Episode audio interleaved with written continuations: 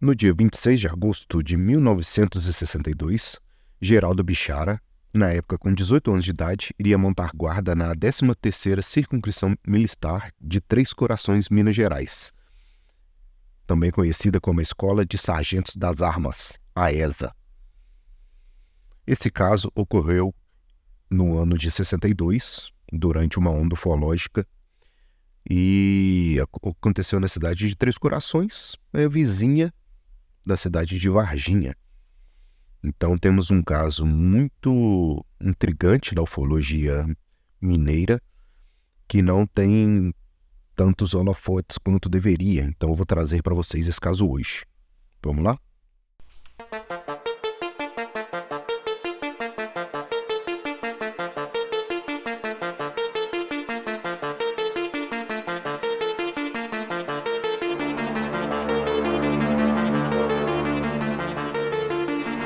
Sejam todos bem-vindos à pesquisa OVNI.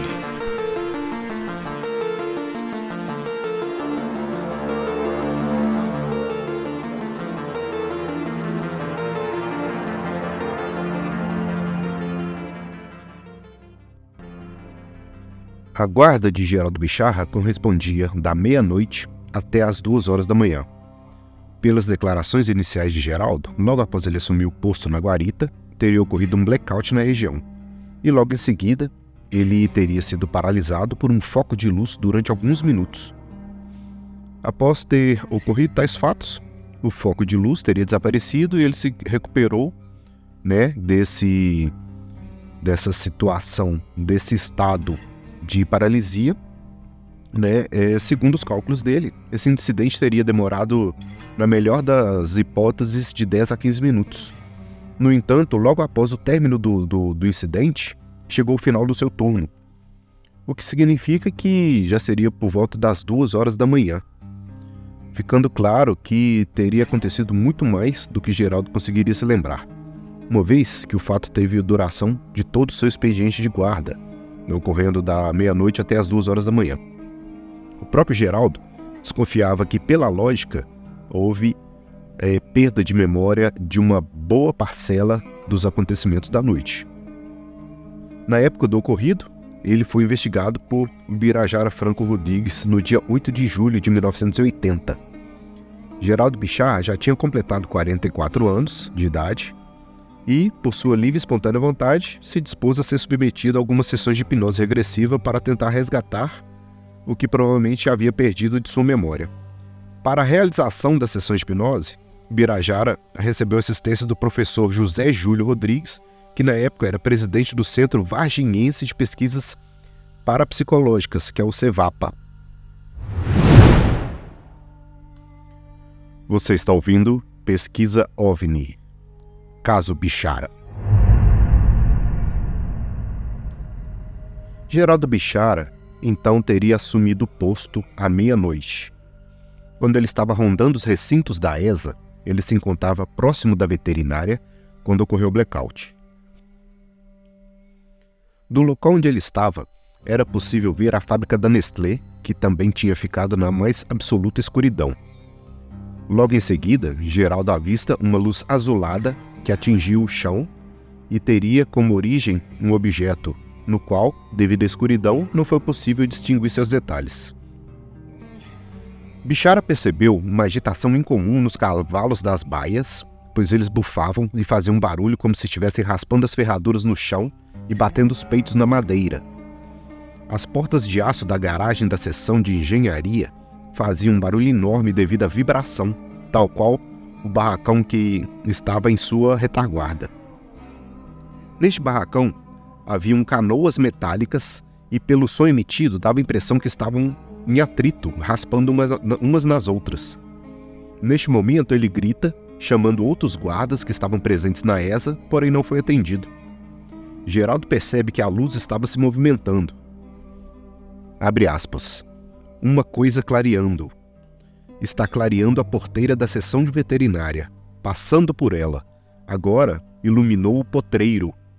A luz vai indo do lado de lá da cerca, perto da estradinha das árvores. Está chegando perto da beira do rio. Fecha aspas. Essa fala foi trazida diretamente da sessão de hipnose dele, tá?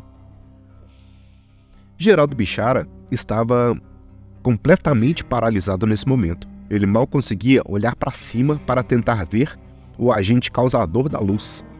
O pouco que ele conseguia observar permitiu distinguir algumas peculiaridades do UFO.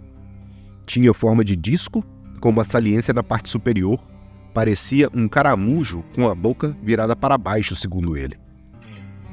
Estando paralisado, ele não conseguiu usar o seu fuzil e nem correr do local. De repente, ele persegue, percebe alguma coisa segurando seu braço. Era a mão de alguém baixo que usava um macacão cor de abóbora com uma carapuça na cabeça.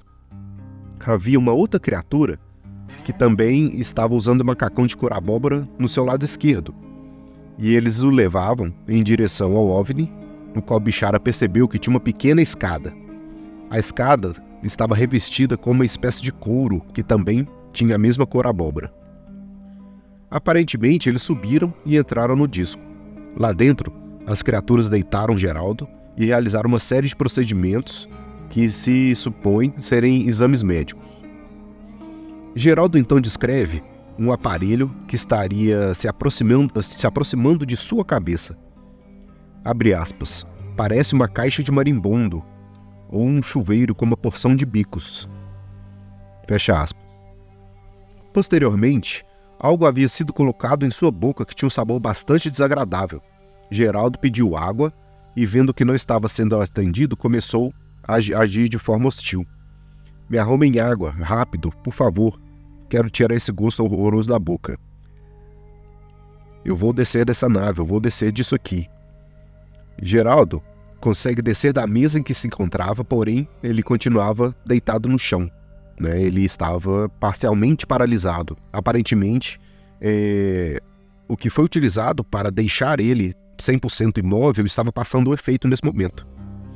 Então ele consegue se mover né, da maca, mas fica caído no chão. E no chão próximo de onde ele estava, estava o fuzil, que ele estava mantendo a guarda, né? Que geralmente fica no ombro ali ou nas mãos do, do guarda que está na garita, da guarita. No momento que Geraldo teria reagido, o controle né, feito sobre ele não estava tão efetivo mais. Ele conseguiu chegar a se sentar e ameaçar os tais seres com, fuzil, com um fuzil na mão. As criaturas chegaram a tentar arrancar o fuzil dele sem obter sucesso. Geraldo tinha se acalmado devido a um outro ser que um terceiro ser, né, que apareceu dentro da nave e que não tentou tirar o fuzil da mão dele. E aparentemente esse ser pediu gentilmente que ele se entregasse, é, que ele entregasse o fuzil de uma forma amistosa. Aqui entra mais uma fala do Geraldo. Abre aspas. Vou dar o fuzil para vocês, graças a esse aí do meio. Sorte suas, né, que eu não estou podendo me mexer ainda, mas eu faço uma bagunça com essa baioneta aqui. A baioneta é, é uma, uma lâmina, né? Parecido com uma faca que é, é instalada na, na, no, no bocal ali do fuzil, né? Que ele é usado para perfurar e para cortar as pessoas. Fecha aspas. Finalmente, Geraldo Bichara é devolvido ao posto de guarda e ele ainda pôde ver o objeto se afastar e sumir.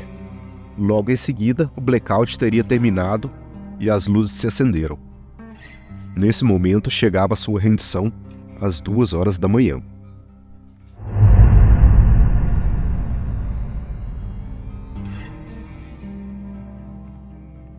E aí, galera, conheci esse caso do Geraldo Bichara, de Três Corações, da Escola de Sargento das Armas, da ESA.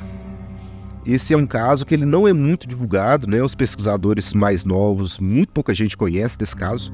É um caso muito interessante, ele tem muitas nuances assim. Tem a questão do missing time também, que eu acho sempre muito importante a gente é, se debruçar sobre ela, né? Porque o, às vezes o relato é muito maior do que parece, né? Então, esse, essa questão do tempo perdido e do que foi perdido, né, com a perda da memória do, da testemunha, né, toda a riqueza, né, do, do, do caso, do relato pode se pode estar aí.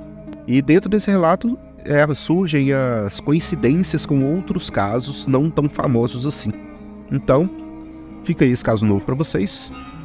É, desculpa um pouco a voz, eu tô um pouco gripado, mas eu tive um momento de, tranquilidade aqui na minha casa, consegui gravar para vocês esse episódio hoje, tá? Vou melhorar esse áudio o máximo possível para vocês. Tá ok, galera? Então fiquem com Deus e nos vemos em breve.